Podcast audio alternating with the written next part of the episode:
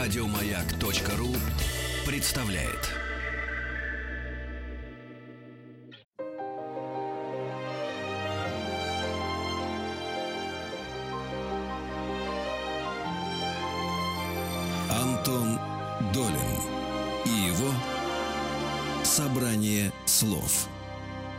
Здравствуйте, у микрофона Антон Долин.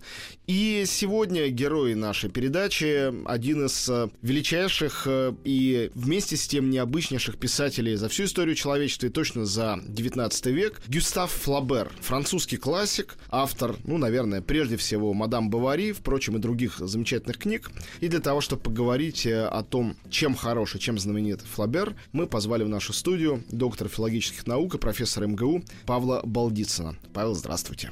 Добрый день. Ну вот давайте начнем с самого простого вопроса. Вот человек не читал Флабера, ничего о нем не знает. С чего ему начинать? Ему взять сразу мадам Бавари, которая такая визитная карточка. Или, вот, условно говоря, с Толстым, я не стал бы сразу рекомендовать человеку, ничего не читавшему, начинать с э, «Войны и мира» или Анны Карениной. Можно было взять вещи поменьше. у Флабера тоже есть совершенно замечательные его, например, эти три повести. Есть какая-то небольшая проза, которая, может быть, станет проще для современного читателя читателя. Вы знаете, если подходить ко Льву Толстому, то его изучают в школе и читают рассказ после бала а потом уже подводят через севастопольские рассказы к э, роману «Война и мир». И это правильный подход. Что трудно, конечно, «Войну и мир» девятикласснику осилить трудно. А с Флабером я бы не советовал ничего другого. Может быть, простую душу, но ведь и простую душу надо уметь читать так же, как и госпожу Бавари. И если так вот говорить человеку, который не знаком с Флабером, то, конечно, надо брать просто в руки книгу и читать. Но читать совершенно не так, как обычно читают книги в метро или наискосок перед сном – это чтение, которое должно быть пристальным, внимательным и прежде всего внимательным ко всякого рода деталям. Но брать надо книжку и читать. Я вспоминаю свое первое прочтение госпожи Бавари. Я был студент, и мне надо было эту книжку прочесть э, по курсу истории зарубежной литературы, и я ее прочел с интересом, но не заметил большей части деталей, которые потом открыл для себя, перечитывая много раз этот роман. Но, но начинать надо, наверное, с э, «Мадам Бавари». Бавари, Эмма, Эмма Бавари, героиня этого романа, она для французов живее всех живых. Я буквально прошлом, по году на центральной площади Руана обнаружил объявление, которое меня умилило едва не до слез. Там было написано, что вот это та самая точка, куда Эмма Бавари не приезжала, значит, на уроки музыки, потому что она изменяла мужу, как знают те, кто читали книгу. Вот, встречалась, на самом деле, со своим любовником. И э, это объявление там так буднично, симпатично стоит, а буквально в каких-нибудь 10 минутах ходьбы оттуда находится, собственно, дом Флабера, который родом из Руана, такой столицы Нормандии, но в то же время провинция Франции по таким большим французским меркам. Скажите, вот э, если взять ту же самую Бавари, наверное, к ней, э, ну и мировая культура, но французская в частности, обращалась, ну уж никак не реже, чем мы к Анне Карениной. И когда сегодня очередную переработку, сейчас аж две картины у нас э, то ли снимается, то ли уже доделаны, Анна Каренина делают, я всегда задаюсь одним вопросом. Как для сегодняшнего зрителя или сегодняшнего читателя вообще объяснить, что это история с изменой мужу, с адюльтером, с уходом женщины из семьи настолько трагично, что заканчивается ее расставанием с ребенком и ее смертью, ее самоубийством. До какой степени история Эммы Бавари продолжает сегодня быть э, понятной с вашей точки зрения и интересной для читателя? Кроме вот таких очевидных вещей, что это так волшебно написано, завораживающе, что ты просто не можешь оторваться, как это сделано. Но вот о чем? К разговору о самой героине, ну и других персонажах романа. Как раз э, вот эта внешняя сторона романа – то есть два адюльтера, два любовника, денежные неурядицы, долги, которые заставляют Эмму принять мышьяк, умереть. Это не самое главное в романе, потому что это банальный сюжет, который навеяла сама жизнь. Это была история, так, э, Деламар, у провинциального врача по имени Деламар вторым браком он женился на Дельфине Кутюрье. Так вот, вся эта история, она не интересна сама по себе. Интересен способ рассказывания. Не в этой истории дело. Интересен сам конфликт и сюжет, столкновение идеальных порывов э, человеческой души и окружающей пошлости, которая не просто окружает человека извне, в данном случае героиню романа, она внутри нее сидит, она у нее в голове. Вот этот конфликт, он вечный, он будет оставаться и сейчас, и вот эти романтические порывы, убежать, умчаться куда-то вдаль с любовником или путешествовать. Вот для меня в этом романе, кроме сюжета, кроме замечательных и тонких деталей, которые надо видеть, наблюдать и расшифровывать, есть антитеза двух образов жизни. Один – это постоянное путешествие Шарля, это вот такой концепт, образный лейтмотив романа. Ведь начинается роман с Шарля. И заканчивается на Шарле. Да. Шарль ну, Бавари. Нет, заканчивается он э, фразой о аптекаре Аме который Это... наконец-то получил орден почетного легиона, хотя не имел, собственно говоря, никаких заслуг ни перед обществом, ни перед наукой. Но вот начина... это очень интересный момент, что этот аптекарь, поначалу вообще эпизодический, к финалу вырастает, ну, не в персонажа, но в образ такой, едва ли не центральный, если считать, что ну, это не роман. центральный, но символический. Очень важный. А, вот. А Шарль, он очень странный, такой ускользающий персонаж. Эмма тоже ускользающая, но с ней, я бы сказал, все понятнее, потому что Шарль э, вызывает вызывает ведь э, у читателя целую гамму чувств от, от симпатии до антипатии. Мы можем понять Эму, и мы сочувствуем ему, и так до самого конца мы с ним вместе и проходим всю эту дорогу. Ну, вообще весь роман построен как такая конструкция из матрешек. И первая матрешка, оболочка, рамка романа – это образ Шарля. О нем начинается рассказ, причем он идет от первого лица, множественного числа. Мы – это одноклассник Шарля. И он начинает это как воспоминание, копание в прошлом. И за Шарлем открывается его семья, его мать, отец, первая жена с ногами-ледышками, влюбленность Эммуро, дочь зажиточного фермера. А потом главная матрешка этого романа, главный образ – это, конечно, Эмма. А за ней открываются многие другие. Леон, потом Радольф. На самом-то деле первая любовь – это Леон – такая любовь платоническая, когда Эмма еще стремится быть порядочной женщиной, женой и матерью после переезда в Анвиль-Лабей. А потом э, открываются все новые и новые персонажи, и тут действительно, я с вами согласен, очень важную роль играет образ аптекаря Аме, с которым встречаемся после переезда в трактире «Золотой лев». И вот там как раз начинается дуэт Эммы и Леона. Флабер страшно гордился этими сценами, которые называл симфониями или оркестром, где звучат несколько голосов, и вот э, кроме этого пошлого голоса аптекаря Аме, который сообщает всякого рода сведения, курортных достопримечательностях это, этого местечка, о температуре, о сельском хозяйстве и о прочих делах, тут же есть э, дуэт, диалог Эммы и Леона. И Эмма первым делом спрашивает, где тут есть, есть ли тут э, где гулять. И Леон говорит, да, конечно, я хожу на выгон, и там гуляю с книгой. Ну, пардон, выгон – это место, куда гоняют э, скот. И там надо ступать э, очень внимательно, чтобы не вступить во что-нибудь неприятное. Но об этом нет ни слова э, в диалоге этих двух героев, а идет речь о мечте, о путешествии. Они любят путешествия, они любят море, горы. А надо напомнить, что окрестности Руана – это в 60-70 километрах от моря. И на море Эмма могла бы съездить. Она мечтает, но она ни разу там не побывала. Ни в горах, ни на море, ни даже в Париже. Она купила карту Парижа и путешествовала по улицам через бумагу. И вот в этом, во всех этих деталях скользит замкнутость образа Эммы. То есть образ Шарля – это, ну, что такое, провинциальный врач, судьба которого определена профессией его отца, которого выгнали в 1812 году за взятку, судя по всему. И его мать э, видится. Мать управляла Шарлем. Она его толкнула в этот цех, где он вообще э, ничтожество, ноль. Вот вы сказали, отношение к нему двойственное. Да, мои девочки-студентки, они к нему испытывают некую симпатию, часто потому, что он действительно любит Эмму. Конечно. И любит ее бесконечно. Но он же ее совершенно не понимает, и самое главное, он не стремится ее понять. Мне кажется, это единственный вообще в этом романе э, образ э, ну, настоящей бескорыстной любви, которая не является любовью придуманной. При всем незнании, э, которое он, он сам для это себя пра- принимает. Нет, это правда. От самой первой Потому что встречи- любовь, любови Эммы, они сконструированные, э, Да, так или она иначе. приду- Ну, нет, она испытывает влюбленность в Леона. И он молодой человек, а он, ну, копия Шарля, этот самый Леон. А вот Шарль действительно любит Эмму. И умирает он, если так вот называть вещи своими именами, действительно от любви. Как описана смерть В в, конце от Эммы. романа, да.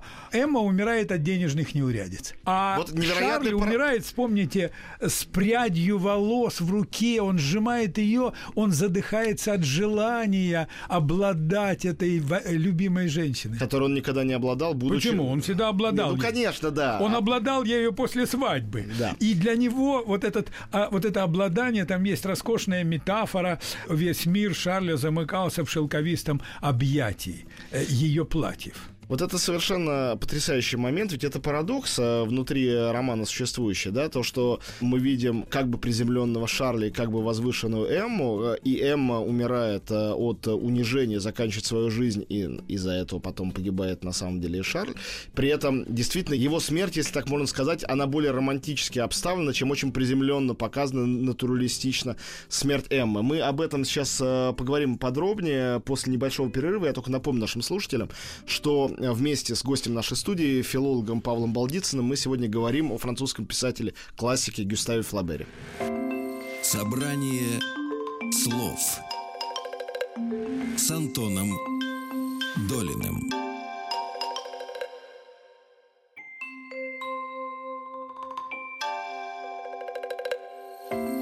Собрание слов с Антоном Долиным. И мы снова в студии. Антон Долин у микрофона, Павел Балдицын, профессор МГУ, наш сегодняшний гость. Говорим о Флабере. Вот говоря об отравлении Эммы мышьяком, мы говорим о мадам Бавари, госпоже Бавари. Ну, вспоминают всегда эту апокрифическую фразу Флабера, что Эмма Бавари — это я. Что имелось в виду? Действительно ли фраза звучала? Речь ли идет об этом вот реалистическом проникновении настоящего писателя-психолога в персонажа? Или есть какая-то более глубокая параллель между э, героиней романа и самим Флабером? Мы ведь знаем, что о себе он скорее писал «Воспитание чувств», свой другой роман э, реалистический, где конкретные детали его биографии присутствуют и где он узнаваем. Но вроде бы не здесь. Вроде бы здесь его самого мы на страницах не находим. Ну, во-первых, э, никто не доказал, что Флабер произносил эту фразу. Я об это этом и говорю, да. Она нигде не подтверждена документально. Более того, в письмах своих Флабер все время говорит, что когда он писал этот роман, ему его «я» было совершенно не нужно. Это другие люди, причем люди выдуманные. Он говорит, только один второстепенный персонаж был списан с реального человека. Он выдумал этих людей, но выдумал настолько сильно, гениально и вместе с тем просто, потому что его эстетика простота. И он ведь, э, ну, он старался сделать э, чувственным, зримым все, о чем он писал. И поэтому, когда он писал сцену смерти Эммы, он физически ощущал тошноту, его рвало, потому что он был сыном медика – и братом медика. Его отец Ашиль Клеофас э, Флабер, именем которого называлась больница, я не знаю, сейчас называется в Руане, и там ему памятник поставлен. И брат эм, Гюстава был медиком. И А вы знаете, извините, что перебью, что там на доме, где он жил, где сейчас его музей, там потрясающее граффити. Не видели? Нет, не видел.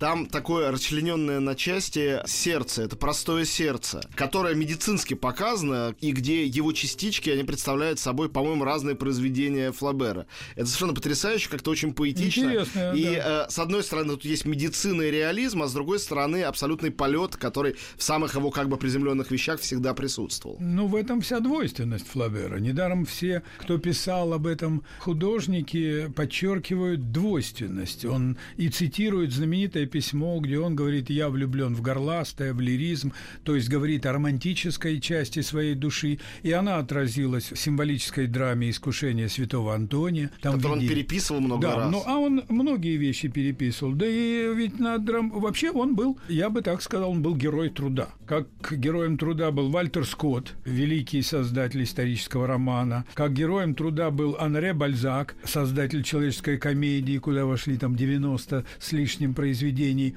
Но в отличие от них он написал очень мало. Потому что у него был совершенно противоположный подход. Если Бальзак и Скотт, но Бальзак в большей степени писали, писали, писали, бесконечно эти тома выходили, и у Бальзака был этот замысел человеческой комедии в принципе неосуществимый. А потом Золя, наверное, можно назвать его одним из учеников Флабера, таким же образом писал своих Ругон Макаров тоже бесконечно. Ну, согласись, Ругон Макары написано по строгому плану, вначале 10 романов, потом 18, Согласен. потом 20. Но это не 100 с лишним романов. Я думаю, что если и так, Бальзак так, работал по 14 16 часов в день, но ведь и Флабер работал по 14 Я хочу сказать, что его принцип совершенно противоположный. Это, наоборот, усечение. Убрать все лишнее да. до тех пор, пока с не этим, останется эссенции. С, с этим могу согласиться. Его принцип писать, добиваясь совершенства. Бальзак писал на отмаш, отдавал написанное в типографию, ему печатали этот первый текст, наклеивали на большой лист бумаги, а потом он писал, и его фраза извивалась водопадом, и так он отправлял, то есть держал корректуру, вот отправлял в типографию текст своей, своей будущей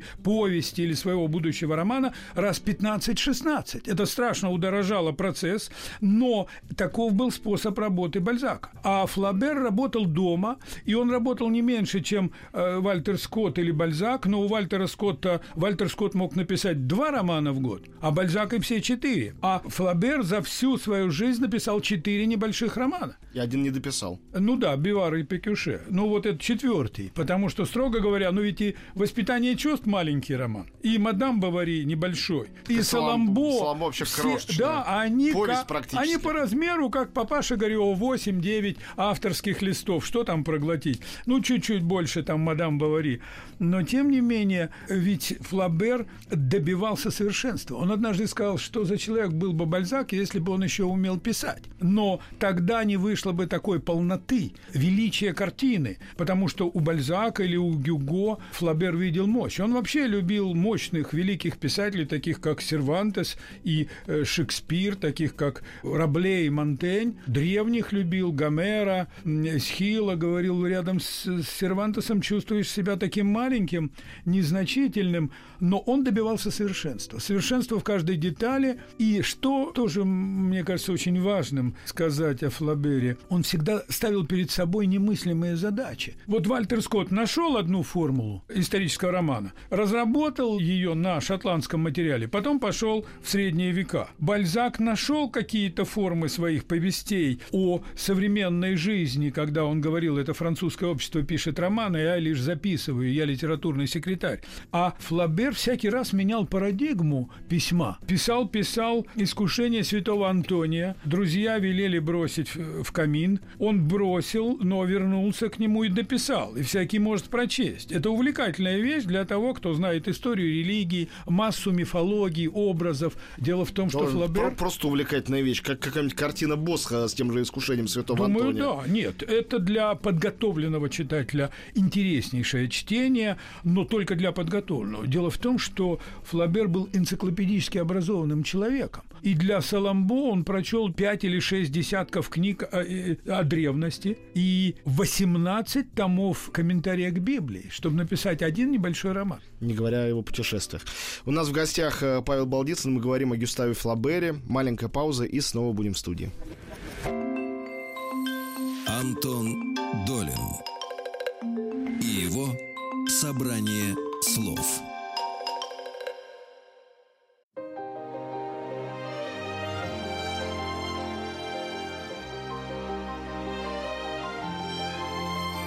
Собрание слов с Антоном Долиным. Мы продолжаем разговор с Павлом Балдицыным, доктором филологических наук. Мы говорим о Гюставе Флабере сегодня. 12 декабря э, — это день, когда исполняется 195 лет со дня рождения писателя. Ну, это условный повод, к которому мы сегодня привязываемся. Вот вы стали говорить о романтизме и, ну, не говорили, но подразумевали, очевидно, реализме Флабера, которые каким-то странным, причудливым образом соединились у него в творчестве. И даже, наверное, я бы не мог сказать, что от романтизма он перешел к реализму. Наоборот, это был очень странный какой-то симбиоз э, каких-то взглядов на мир внутри одного человека. И сразу вспомнил о Гюставе Курбе, его э, великом современнике, художнике, который, как считается, первым, в самом случае, в живописи применил термин реализм, который первые его работы тоже абсолютно романтические, автопортреты такие художнические, что-то Пейзажи, такое. у него ранние пейзажи просто восхитительные. Да, но потом он... Я видел их э, реально, они завораживают. Да, да, я тоже был на его выставке, не мог оттуда несколько часов уйти, это было невероятно.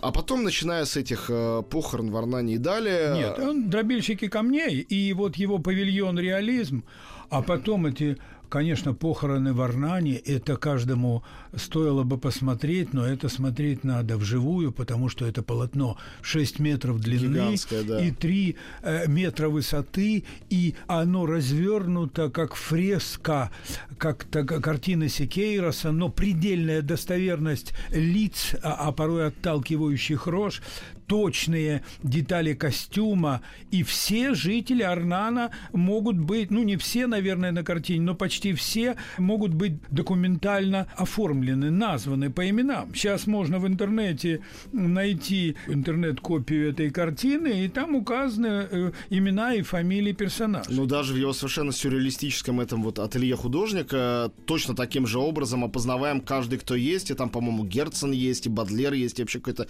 невероятная компания. Вот у Флабера не так скажем, ну, в воспитании чувств там проходит целая эпоха. Вообще чрезвычайно населенный людьми роман, но э, все проходит как бы мимоходом, как история из всей жизни. Герои вспоминают лишь один гротескный и смешной эпизод, когда они в молодости, э, завившись у парикмахера, пошли к проституткам в дом так называемой турчанки, и вдруг вспомнил приятель Фредерика Моро, что он забыл деньги. И все, из их жизни вспоминается только это.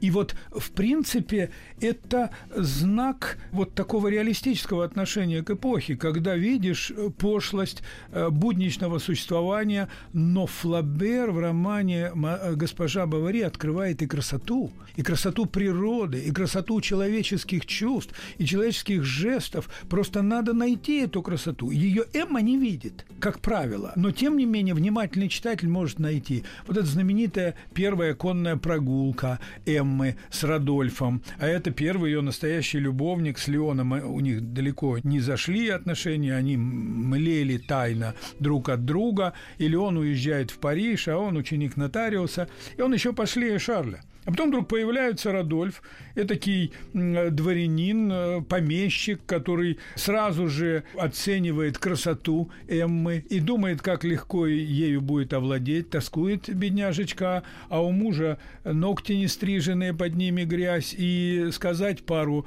комплиментов она будет твоя, тем более, что тогдашняя любовница Радольфу уже надоела, слишком много креветок ест, толста, болтает много. И вот Д- он... Детали, как из сегодняшнего дня звучат нет, абсолютно. В этом романе. Но как... нет никакой архаики. Вот вы нет. рассказываете как, ар... как про каких-то своих ар... знакомых. Нет, ар... архаики в этом романе нет и чисто художественной, потому что это роман, который волнует и сегодня. Вот э, рядом ну, поставить романы современников Флабера, какого-нибудь Эжена Сю с его парижскими тайнами. Ну, прекрасный писатель, просто чисто жанровый. Да. но, как... но, э, но сегодня читать смешно. Даже отверженные Гюго сегодня читать смешно, потому что ты не веришь ни одному эпизоду. Это нам смешно. Вот я был поражен, помню, про это писал Милан Кундера, тоже пораженный в самое сердце, что когда французы голосовали за самый главный роман в истории французской литературы, он был потрясен, что это оказался не Гаргантюа, Пантагрюэль. Но он там, по-моему, даже в десятку рублей не вошел. На первом месте были отверженные. И ну, это совсем недавно было. Ну, Гаргантюа и Пантагрюэль э, прочитать невозможно весь. И французы его не читают, потому что его трудно читать. Мы это читали, потому что он прекрасно но, переведен да, на русский. Но он переведен на русский, а это на старинном французском языке Разумеется, да. 15 века и языке народных книг, к которому надо привыкать. Просто Гюго увлекает э, мощью своих описаний, но э, персонажи недостоверны. Флабер как раз идет куда-то вглубь. Вот кто из читателей заметил, что и Шарль, и Эмма на первых же страницах романа сравниваются с лошадью. Но одна лошадь – это Шарль, который идет по кругу в шорах и не меняет своего пути. И таким образом он задан этот образный литмотив путешествия в никуда, ведь он как провинциальный лекарь ездит к больным, а потом возвращается домой. И это пустое, бессмысленное верчение нашей современной жизни, когда мы мчимся в центр города, потом к себе домой, в спальный район или за город, и вот в этом мельтешении проходит вся жизнь. А другое сравнение в шестой главе романа, где писатель рассказывает о том, как Эмму уговаривали монахини, а она дочка богатого фермера, отдана монахиням в монастырь. Это не школа, это своего рода воспитание. Правда, там воспитание не строгое, она уже читала романы. И вот монахини ее уговаривают остаться, принять постриг. А она, словно норовистая лошадь, выплюнула у дела и остановилась. И вот эти два сравнения, они могут пройти незаметными, если не открыть для себя. Потому что у Бальзака или у Вальтера Скотта антитезы яркие, живописные. С этого начинал Флабер. А вот тут антитезы двух э, центральных образных лейтмотивов романа таковы. С одной стороны, вот это путешествие Шарля и постоянное возвращение домой. Он говорит, если бы вы знали, как тяжело ездить на лошади, холод, грязь, а Эмма мечтает о путешествии. А второй образный лейтмотив – это клетка, клетка дома, в которой заперта эта женщина. Там есть такой эпизод, они э, едут на бал. И этот бал для Эммы это было как бы окно в новый мир, романтический мир аристократического общества, а на самом деле это был единственный бал в ее жизни. Случайно ее мужа туда пригласили, у него были, по-моему, вишни, там, саженцы вишен, и садовник этого самого маркиза его пригласил. И вот там она просто думает, что она ведь э, ночевала, то есть она все время в клетке, в клетке дома своего отца, господина Руо, потом в доме Шарля, потом в Абьессаре и, наконец, в новом доме в Энвилле. То есть она все время замкнута и она бьется, как рыба об лед. И вот в этом, конечно, Флабер уловил какой-то нерв э, своего времени. Мне еще всегда тоску. потрясало, особенно в этой его вещи и в поздних вещах, в лексиконе прописных истин и Буваре Пюкюше, его невероятное сочетание э, нежности к героям с э, иронией. У него очень ироническое письмо. Но эта ирония, она почти незаметная, она совсем-совсем мягкая. И она иногда в каких-то сравнениях парадоксальных, иногда просто в построении фразы. И как раз для меня, воспитанный на русской литературе, всегда реализм как метод ассоциировался с какой-то как бы беспристрастностью, какой-то отстраненностью, которая у Флабера, ну не то, что ее нет, наверное, она есть, но вот она принимает у него такие индивидуальные, очень узнаваемые, только ему присущие какие-то формы. Вот вы произнесли слово «беспристрастность». На самом деле Флабер стремился именно к этому к объективности, беспристрастности. Как э, писатель, как Господь Бог, должен быть растворен в своем романе. Но полной беспристрастности никогда нет. Он действительно сочувствует своим героям, но относится к ним с презрением, с высока. Называл он в письмах Эмму «это вздорная бабенка», к Шарлю относился с пренебрежением, и какая-нибудь одна мельчайшая деталь, там вот когда Эмма приходит в дом, к Шарлю приезжает после свадьбы, в описании описании его кабинета одна простая деталь. Тома медицинской энциклопедии уже обтрепанные от многочисленных перепродаж, но не разрезанные. То есть он не читает, он ничтожество в жизни, он ничтожество в своей профессии. Он велик, может быть, только в своей любви, но это любовь слишком животная, это любовь слишком мещанская. Он счастлив э, своим вот обедом, а ест он говядину, там образ такой говядины, от которой идет пар, вареная говядина, ну что может быть противнее. А, Но, тем не менее, вот в этом образе пара от вареной говядины для Эммы вся скука жизни. А в образе любви Шарля там прямо говорится, он чувствовал себя удовлетворенным после ночи с женой в медовый месяц, как чувствует после сытного обеда с трюфелями. Все-таки трюфеля – это какой-то вот изыск. Вот или... я об этой тонкости Да, и говорю. Вот здесь самое время сказать о так называемом «мо жюст», э, об этом точном слове э, в поисках которого, собственно говоря, он и обрабатывал один кусок мрамора или, там, не знаю, гранита на протяжении там, десятилетия. Потому что именно так он работал практически над всеми своими книгами долгие-долгие-долгие годы. В поиске нужных слов. Это действительно так? Или это была просто его персональная обсессия?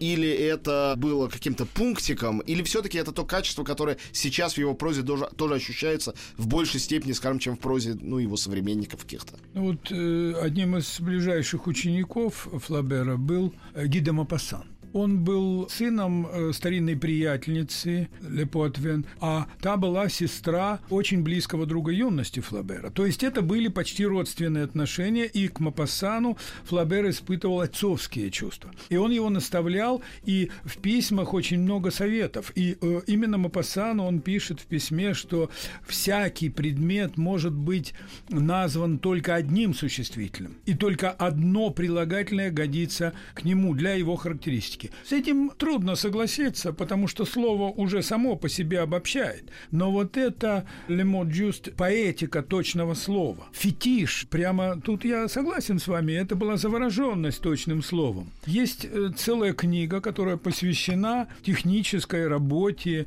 Гюстава Флабера над Эммой Бавари. И французская исследовательница установила, что он, переписывая роман многократно, порою за неделю он выдавал только одну страницу, а сидел днями и ночами так, что на зажженные окна его кабинетов в поместье Курасе ориентировались э, капитаны речных кораблей, которые плавали по сене. Он там до утра сидел. Но нередко он занимался ерундой, устан- установила эта исследовательница. Что на которое исправляет, который на что, меняет несколько раз. То есть это был действительно какой-то вот пунктик. Но у него была и другая черта. Он мог освобождаться от этой зачарованности одним сюжетом и переходить. Вот я начал говорить о том, что Вальтер Скотт использовал одну модель романа, Бальзак как-то тоже какие-то готовые формулы. Всякий писатель использует известные ему приемы и формулы. А Флабер не боялся рисковать.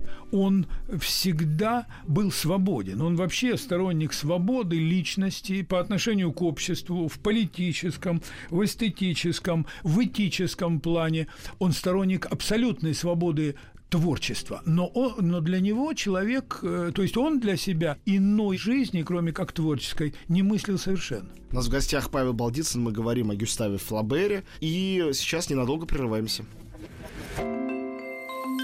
Антон Долин и его собрание слов.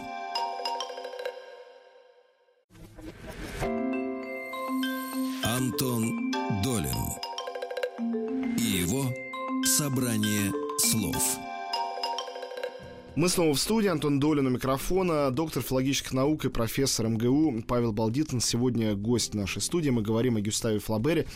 Не могу вас не спросить о моей любимой книге Флабера э, и наименее известной, в самом случае, у нас, Бувара Пикюше. Я был потрясен, когда я прочитал впервые, потом я перечитал по-французски и еще большем был, честно говоря, шоке, потому что я мог бы себе представить, как какой-нибудь Борхес написал бы такую книгу, условно говоря, в 30-х, 40-х годах, будучи предтечей постмодернизма, потому что это чисто постмодернистский замысел, это гипертекст, это текст совершенно сюрреалистический, выходящий за свои собственные рамки, выходящий по замыслу. А, Это текст в то же время, при том, что он в такой второй половине 20 века как бы находится эстетически, в то же время он наследует, не знаю, Плутовскому роману или Сервантесу, или тому же самому Рабле в своей тоже невероятной преувеличенности. Единственная аналогия, которая мне пришла на ум из того, что я знаю в мировой литературе, нет, две аналогии. Это проза Стерна или это «Мертвые души». Это такие тоже неклассифицируемые книги, которые не очень понятно, как в свое время вообще могли появиться. Скажите, как так получилось, что он финал своей жизни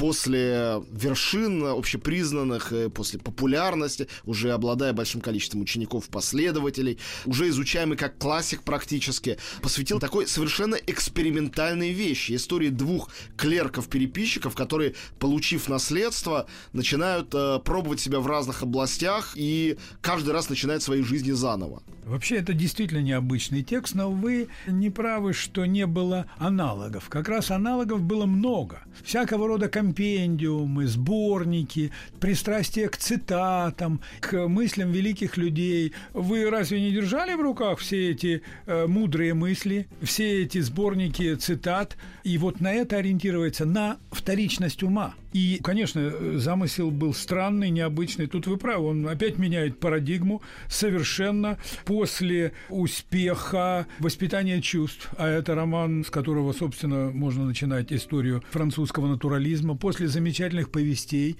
«Простая душа» и «Радиада». Которые ведь за... были очень хорошо прочитаны, и Тургенев был в восторге да, от этого Тургенев, всего. Ну, Тургенев вообще считал «Госпожу Бавари» великим романом, капитальнейшим. Я с Тургеневым да. согласен. Ну, в смысле, весь мир уже его тогда читал. И вот тогда взяться за это Бувар и Пикюше такая странность. Непонятно. Но это вот, мне кажется, какой-то вывих ума, потому что это не рассчитано на среднего читателя. Это рассчитано на очень немногих читателей. Более того, вы представляете сам замысел воткнуть в одну книгу о бездарнейших копиистах, переписчиках 1500 источников, проработать книги по химии, по медицине, по всякого рода наукам. Эти два человека, которые всю жизнь занимались только переписыванием за, записью, чужого. переписыванием чужого, они вдруг один получает наследство и решают заняться наукой. И науки-то не выходит, а выходит некое издевательство. И к этой книге, конечно, примыкает... О, а Флабер сам думал, что это одна книга. Лексикон прописных истин. Тоже потрясающий текст. Издевательство над здравым смыслом.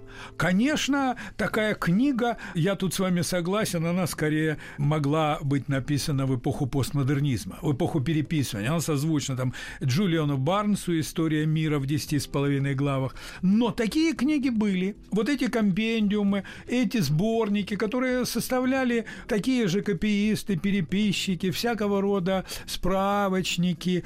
Но вот сам замысел, он ведь ускользнул от Флабера. Хотя нам известно, чем он должен был закончить. Эта книга вышла посмертно в 81 году, и там она как посмертная книга. Лично я был, как читатель, в восторге от того, что эта книга кажется бесконечной, кажется, что будь она дописана, она бы занимала, не знаю, 20 томов. И поэтому в какой-то момент он сам как копиист, у него будто рука устает, и он пишет. Впрочем, потом они все вернулись обратно копировать, потому что это невозможно. То есть невозможность этой книги оказалась заложена в той финальной, конечно, не задуманной им форме, в которой она была издана после его смерти. И это тоже потрясающий парадокс, который выглядит как запланированный, хотя им не был. Да, это получилось так. Тут сама жизнь гениально э, сделала эту книгу бесконечной. Потому что в основе книги, в сущности, анекдотический сюжет. Анекдот о двух копиистах, которые, уйдя на пенсию, решают посвятить себя науке и ничего не могут ни написать, ни сделать, и, наконец, начинают переписывать друг друга. То есть один диктует, а другой пишет. Это вот такой анекдот лег в основу романа. Но разве можно сделать книгу из этого? Ведь Флабер пытал, он ставил перед собой цели, по-моему, совершенно недостижимые. Написать книгу, которая держалась бы с помощью одного стиля. Вот Бувар и Пикюше как раз книга, которая держится на вот этой вторичности. Но эта вторичность может и надоесть. И в данном случае вот этот резкий обрыв, недописанная книга, изданная посмертно, это замечательный памятник Флаберу как писателю, потому что он всю жизнь э, стремился быть художником до мозга костей. И вот в последней своей книге он как великий художник пытается написать жизнь совершенно никчемных людей. А эта задача оказывается непосильной даже для великого художника. Мне кажется, что он в эту вот тему э, маленького человека, которая была такой важной для русской литературы в XIX веке, практически для каждого из русских классиков, и которая не была настолько важна, например, во Франции, он в нее вносит совершенно необычное, странное метафорическое величие, которое перебрасывает мостик куда-то точно в 20 век в сторону, ну я не знаю, Кавки, например, э, может быть, Джойса, где тоже жизнь никчемного главного героя в Улисе вдруг становится целым космосом и гомеровской эпопеей. Но, к сожалению, у нас уже закончилось время, чтобы говорить об этом. Я очень э, благодарю нашего сегодняшнего гостя. У нас в гостях был профессор МГУ Павел Балдицын. Мы говорили о Гюставе Флабере и надеюсь, что вы или перечитаете, или прочитаете впервые этого действительно гениального и совершенно уникального писателя. Но закончить лучше было бы словами о том, что Флабер многое сделал для 20-го столетия, потому что и те же, и Джойс, и Пруст опирались на то, что сделал Флабер. И Флабер был образцом писателя для Хемингуэя, для Фиджералда, а потом и для Набокова. То есть можно сказать, что из этой книжки родилась литература 20 века. Из одной маленькой книжки, как из Шинели Гоголя, вышла вся русская литература по формуле Достоевского. Спасибо огромное.